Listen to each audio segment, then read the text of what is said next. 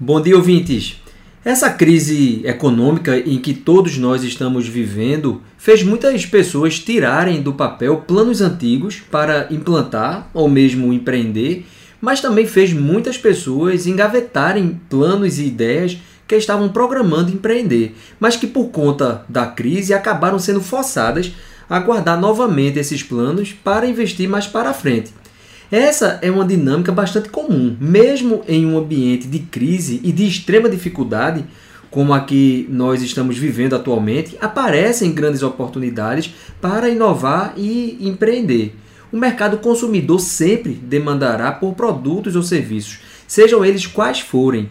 O que é importante para quem quer empreender é ficar sempre atento à dinâmica desse mercado, observar o que as pessoas estão precisando e que talvez não estejam recebendo da melhor forma esse produto ou serviço, ou mesmo provocar uma nova necessidade de consumo nessas pessoas.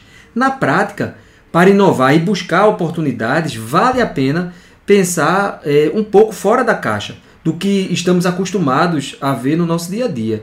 E isso fará a pessoa ser provocada a ver coisas e experiências diferentes. E a partir daí que podem aparecer ideias inovadoras.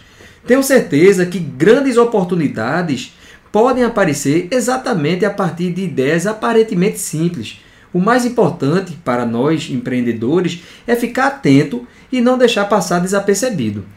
Bem, é isso aí. Uma boa semana para todos.